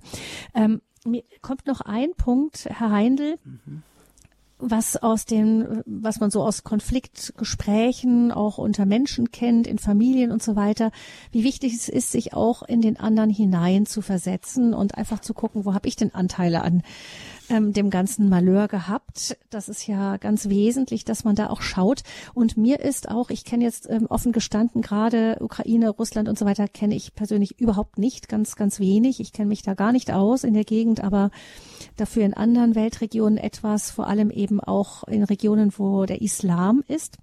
Und mir ist aufgefallen, und ich glaube, das ist uns gar nicht wirklich so bewusst, ähm, mir ist aufgefallen, dass in anderen Regionen der Welt das, was wir als die westlichen freien Demokratien be äh, bezeichnen, Professor Schwarz hat eben schon so ein Loblied auf die Demokratie gesungen, das ähm, ist uns alles, ähm, leuchtet uns alles ein. Aber dass genau diese ähm, westliche Lebensart, da ist es ja nicht nur Demokratie, sondern da hängt ja auch, hängen ja auch ähm, Familienbilder oder beziehungsweise ähm, eine immer mehr äh, zerrüttetes Familienbild mit zusammen, da hängt vieles, vieles andere mit zusammen, Menschenbild und so weiter, was bei uns im Westen ja immer mehr auf dem Vormarsch ist. Äh, das wird in den Regionen, die so traditionellere Lebensformen eher haben, als extrem aggressiv wahrgenommen. Das ist mir aufgefallen, dass man das uns, also dass man uns Westler, wo wir glauben, wir bringen ähm, äh, Friede, Freude, Eierkuchen, Wohlstand und Demokratie, ähm, dass uns andere sagen, nein, ihr wirkt auf uns extrem aggressiv mit eurer Lebensart, mit eurer auch ähm, behaupten, dass ihr es alles besser wisst als wir. Ähm, können Sie das nachvollziehen, auch von Afrika her, Herr Heindl? Ja, also kann ich ganz, kann ich, kann ich ganz gut nachvollziehen. Aber da sind wir wieder in dieser, in dieser Falle des zu kurzen Handelns, des zu kurzen Denkens, des, der, der, der, der, der Zerstörung letztlich einer Verbindung zu meinem Gegenüber. Wenn wir das eben kategorisch und mit äh, bestimmten Formalien äh, äh präsentieren, die Demokratie, die westliche Lebenswelt, die äh, liberale äh, Lebenswelt, die liberale Sexualität und so weiter, die in unserem kulturellen Bereich eine gewissen, gewisse Entwicklung genommen hat. Wenn wir das also in Formen gießen und den anderen ja, vorhalten oder eben im Vergleich zum anderen setzen, dann sind wir schon in dieser Falle der äh, Schwächung oder gar eben der Zerstörung des gemeinsamen Miteinanders. Ähm, wenn wir es zustande bringen, äh, und das ist eben auch unsere Erfahrung, und ich komme nachher vielleicht gleich auch nochmal auf den wichtigen Punkt der, äh, äh der ukrainischen Geflüchteten, die dann jetzt bei uns sind. Das ist auch eine ganz wichtige, äh, ganz wichtige äh, Gruppe und, und, und, und, und Masse, Menge von Menschen, die sehr die Zukunft und die äh, Friedensförderung vorantreiben kann. Also, was ich, was ich sagen möchte, ist, dass wenn wir versuchen, in einer Spannungssituation, in einem Unverständnis, in einem, in einem Gegenüber, das uns äh, in den Konflikt, zum Beispiel in den Konflikt bringt oder in eine Auseinandersetzung, wenn wir einfach auch die Sprache wechseln und zuerst mal nachfragen, wenn wir äh, äh, nicht sagen, die Demokratie schaut so aus oder euer Familiensystem, sogenanntes traditionelle Familiensystem sieht so aus, sondern erstmal nachfragen, was denn dahinter steckt dann werden wir sehr, sehr bald erkennen, dass es um Zusammenhalt, dass es um Organisation eines Familienlebens geht, der ökonomischen Gestaltung der Familie, dass es um, um Pflichten und Rechte geht, äh, etc. Und das ist dann interessanterweise genau das, was uns auch vor, vorantreibt und dann eine andere Form entwickelt in einer westlichen äh, Mentalität und einer westlichen Wirtschaftsform.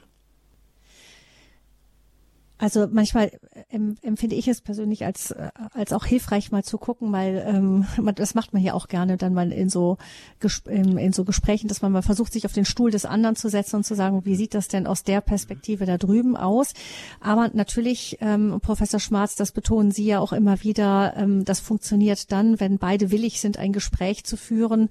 Solange der andere da gar keinen wirklichen Willen zeigt, dann ähm, muss man erstmal klarziehen, wo die Grenzen sind. Das ist in der Tat äh, das große Problem. Wir haben natürlich äh, auch in den letzten Wochen immer mal wieder ähm, von Intellektuellen, von Friedensbewegten, von Menschen, äh, die über Jahrzehnte sehr glaubwürdig in der Friedensarbeit tätig gewesen sind und auch weiterhin tätig sind, Appelle bekommen, äh, wie man mit dieser Situation des Krieges umgehen kann. Ich erinnere ähm, namentlich vielleicht auch mal an diese große Stellungnahme von Jürgen Habermas in der Süddeutschen Zeitung. Da wird immer sozusagen an einen rationalen an ein rationales, vernünftiges Gegenüber, das kein Interesse an Gewalt hat, appelliert. Das ist das, was unsere demokratische Gesellschaft in der Tat auszeichnet. Keiner von uns hat ein Interesse an Gewalt, eigentlich um der Gewalt willen.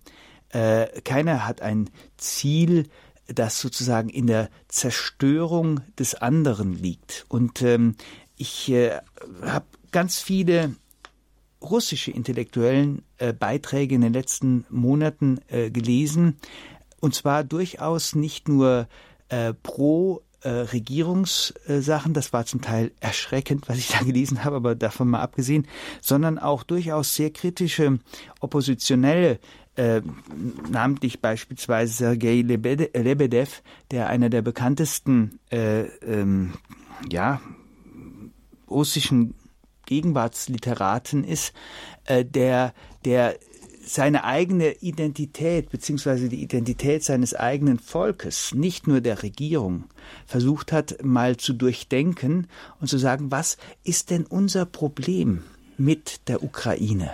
Was ist unser Problem? Problem mit der Ukraine und dann gesagt hat, äh, das eigentliche Problem mit der Ukraine ist ein Problem, das wir mit unserer eigenen Identität haben, dass wir nämlich unsere Identität in den letzten Jahrhunderten, seit es die Russ gibt, immer nur imperial äh, gesehen haben.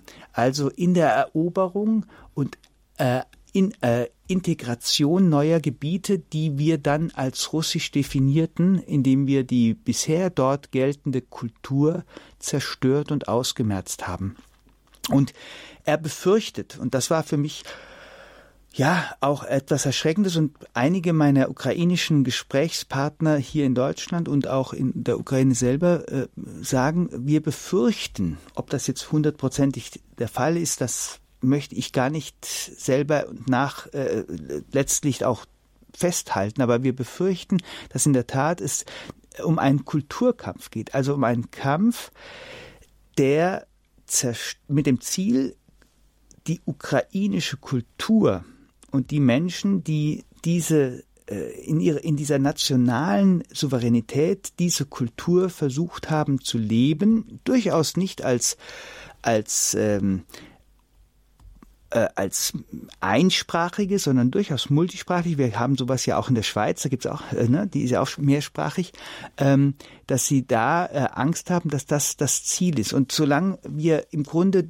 uns sozusagen in dieser Schleife halten, ist es sehr schwierig, Friedensgespräche zu ermöglichen, von denen ich hoffe, dass sie irgendwann möglich sein werden. Also das ist unser Gebet. Wir beten täglich darum und äh, niemand soll uns sagen, dass wir hier zum äh, Krieg aufrufen. Aber da ist tatsächlich auch unglaublich viel an eigener Reflexion möglich. Umso wichtiger ist es tatsächlich auch bürgergesellschaftliche Fragestellungen bei den russischen Menschen ähm, im Dialog mit ihnen, soweit wir das können, auch noch weiter zu fragen, weiter zu stellen, weiter zu stärken.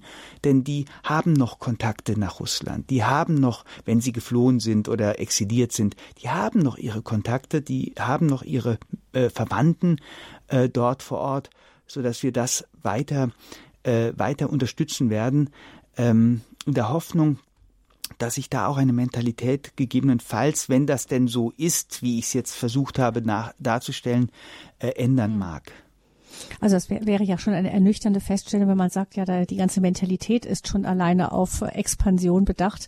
Ähm, dann, ähm, also eine ganze Mentalität zu ändern, das dürfte schwierig werden. Alle haben ja die Hoffnung eigentlich, dass es nur darum geht, ähm, eine, dass irgendwann die Unterstützung für Putin und sein ganzes Regime und vielleicht irgendwann schwindet und dass dann die, ähm, dass dann bessere Zeiten kommen können. Aber wenn, wenn Sie sagen, da sagen selbst Russen, das ist eigentlich ganz unsere Mentalität, dann gibt es ja wenig Chance. Nein, Chance gibt's immer. Also die Hoffnung stirbt zuletzt.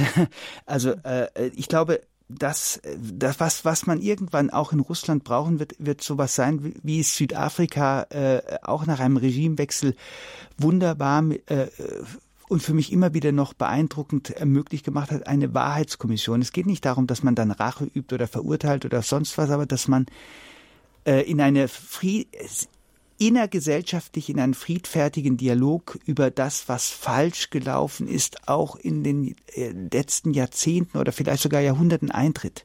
Das ist, das muss möglich sein. Das war auch in Deutschland möglich.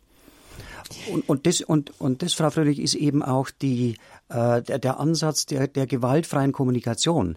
Das heißt, jeder Aggressor, äh, da liegt ein Menschenbild, ein ganz radikales Menschenbild äh, zugrunde, ein positives Menschenbild.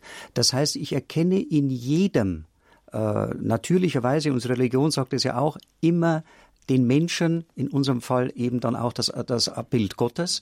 Das heißt, auch der größte Aggressor mit seiner Aggression kann, wenn ich diese Position trage, mich letztlich nicht in Mark erschüttern, sondern es ist eine, eine Ausdrucksform, äh, seine Aggression ist eine Ausdrucksform, die, die, die entsteht, weil keine andere Möglichkeit scheint. Das heißt, ich, ich, das, das Wichtigste ist, äh, Professor Schwarz spricht von der Intellektualisierung und so weiter. Das Wichtigste ist, dass wir dann auf einer empathischen, auf einer menschlichen Ebene immer wieder versuchen, die Brücke zu bauen, um zu verstehen, woher diese Aggression und wie diese Aggression kommt. Und oft erkennen wir eben, Mentalitäten sind im Wandel. Das ein, ein, natürlich ein diktatorisches System, ein Macht, auf Machterhaltung äh, konzentriertes System äh, möchte diesen Wandel eben äh, nicht wahrhaben. Das heißt, durch dieses empathische Aufeinanderzugehen, miteinander äh, im Dialog treten, können sich tatsächlich Mentalitäten wandeln und eine friedliche Gesellschaft entstehen. Also Sie sprechen das Gute im Menschen an. Nicht das Richtig. Und wenn, und das Gute im Menschen kann aus verschiedensten Gründen, und da muss man auch nicht naiv sein oder irgendwie dann äh, Verfehlungen auch zudecken, aber das Gute im Menschen kann durch viele, viele Erfahrungen eben sehr, sehr verschüttet sein, äh, was wir in Afrika eben kennen aus der, aus der Notlage und, und, und der Verfolgung, wo dann eben sich die menschlichen Herzen äh, verhärten und als einzige Möglichkeit das Zurückschlagen, das Hinschlagen, das Draufschlagen sehen. Oder wie mir es ein vatikanischer Diplomat einmal gesagt hat, äh, in einer Kriegssituation, wir, ein Nein haben wir jetzt schon gegenüber dem Mitmenschen. Jetzt lassen Sie uns daran arbeiten, zu einem Ja zu kommen. Hm. Wir haben eine Hörerin, die schon ein bisschen in der Leitung wartet, sich gemeldet hat unter 089 517 008 008. Sie hat sich gemeldet. Anonym. Herzlich willkommen.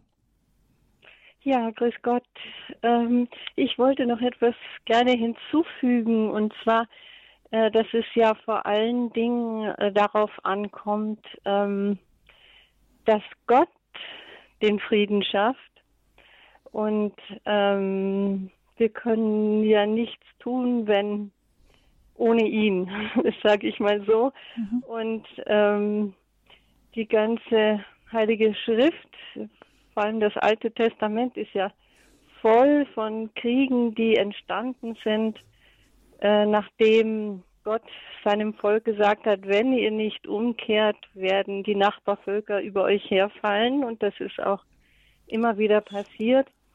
Und ähm, in Fatima hat die Gottesmutter gesagt, wenn ihr nicht umkehrt ähm, und Russland nicht meinem unbefleckten Herzen geweiht wird, dann wird es äh, schreckliche Kriege geben.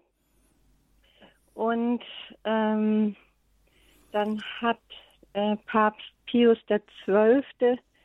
im Jahr 1942 die ganze Welt ihrem unbefleckten Herzen geweiht und daraufhin ist an sieben ähm, Marien, hohen Marienfeiertagen ähm, schrittweise ähm, das Ende des ähm, Zweiten Weltkriegs äh, praktisch äh, hervorgerufen worden mhm. durch Maria. Und es gibt ja auch ähm, Rosenkranz-Kreuzzüge, die auf wunderbare Weise Angriffe äh, auf friedliche Weise ähm, beendet mhm. haben. Mhm.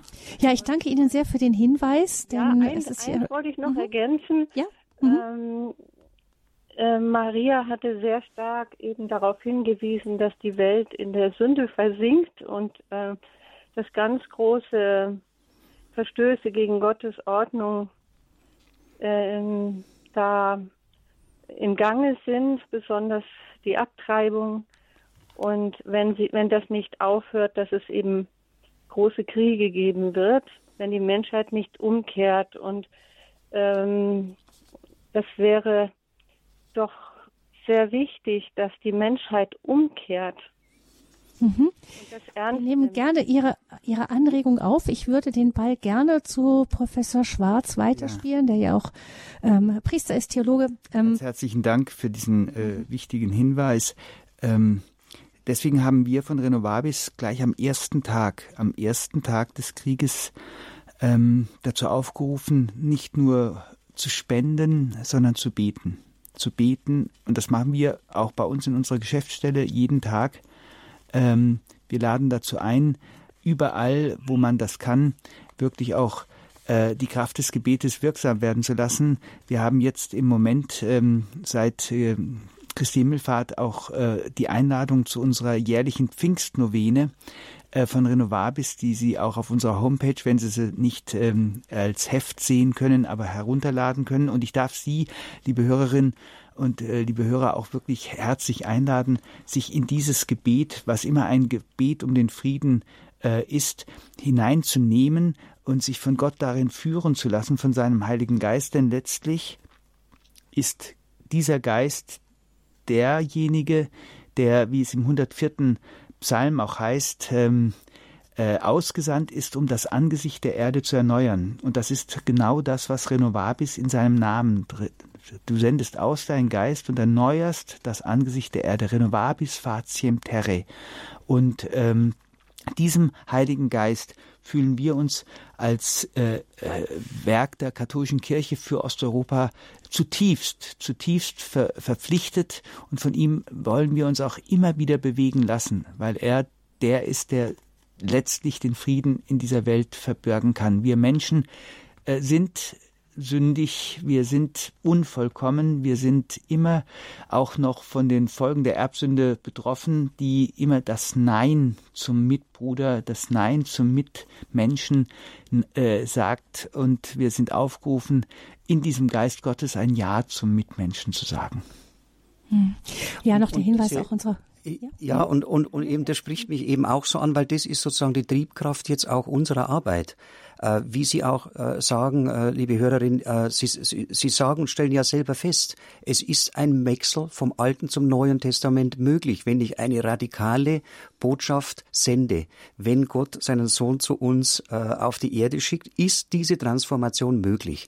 Arbeiten wir daran, dass bestehende Systeme, dass ein bestehender Krieg uns nicht in die Starrheit fallen lässt, sondern diese Transformation vorangetrieben wird im Sinne einer, eines Friedens. Und Glauben versetzt Berge. Sie selber sprechen von der Sünde der Menschheit oder von der Erbsünde. Und Sünde hat immer etwas mit Gewissenserforschung zu tun. Und dann bin ich plötzlich nicht beim anderen, sondern bei mir selbst. Also wie, wie muss ich auch, wenn ich angegriffen werde, immer auch damit leben, dass ich, den, dass ich mit mir selbst anfange, dass ich selbst versuche zu reflektieren und sagen, wo, wo bin ich in Sünde? Wo ist mein Teil an dieser Sünde? Und das ist nicht naiv, sondern oder eben auch, auch äh, den, den Aggressor entschuldigend, sondern es ist eine ganz wichtige sehr anstrengende, mit dem Glauben vielleicht eher mögliche Art, um dieses Nein dem Mitmenschen gegenüber in ein Ja zu verwandeln.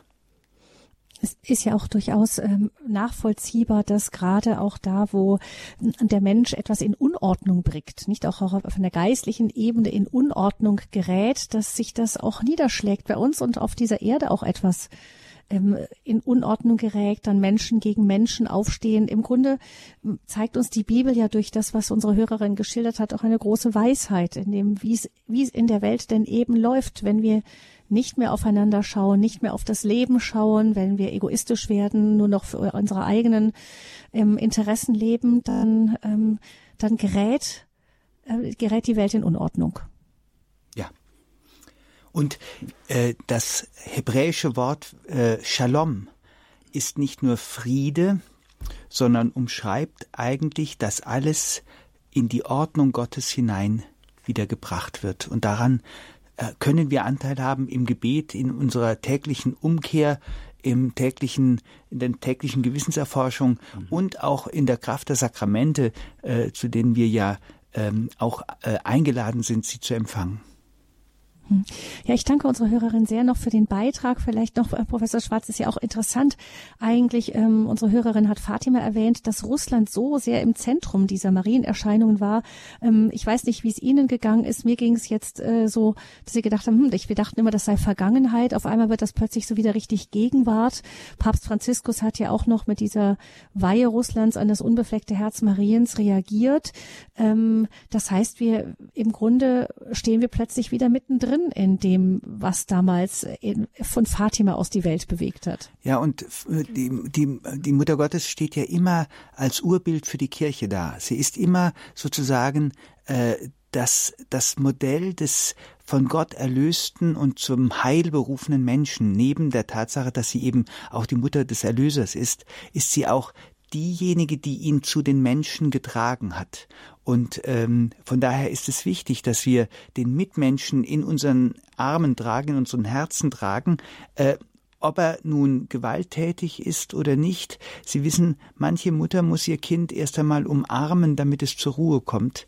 Äh, und von daher sehe ich die Weihe äh, an das unbefleckte Herz Mariens für Russland als etwas ganz Wichtiges. Möge die Mutter Gottes Russland ähm, umarmen, um dieses ja wahrscheinlich sehr aufgewühlte Volk auch zur Ruhe zu bringen und möge sie aber auch die ukrainischen Menschen mit ihrem Mantel um, umhüllen und sie vor jedem weiteren Krieg und von jeder weiteren Gewalt beschützen. Also das Gebet so als, als die, die Basis, auf der wir stehen. Auf der anderen Seite mit Ignatius gesprochen, wir sollen beten, als hinge alles von diesem Gebet ab und sollen gleichzeitig ähm, handeln, als hänge alles von diesem Handeln ab. Ähm, gucken wir nochmal auf das Handeln und da würde ich Sie beide gerne fragen, wenn Sie jetzt so auf die Situation in der Ukraine gucken, das ist ja völlig verfahren. Ähm, es sieht überhaupt nicht gut aus. Das sieht so aus, als könnte sich das alles noch wirklich richtig lange hinziehen. Ähm, Herr Heindl, wenn Sie irgendwo die Möglichkeit hätten zu sagen, also ich, ich würde, wir, wir würden da jetzt anpacken, wir würden irgend an einem Punkt anfangen. Manchmal muss man an einer Stelle anfangen. Wo würden Sie jetzt heute beginnen, wenn Sie wenn Sie versuchen würden, in der Ukraine ähm, etwas, ähm, ja, dann Wandel herbeizuführen?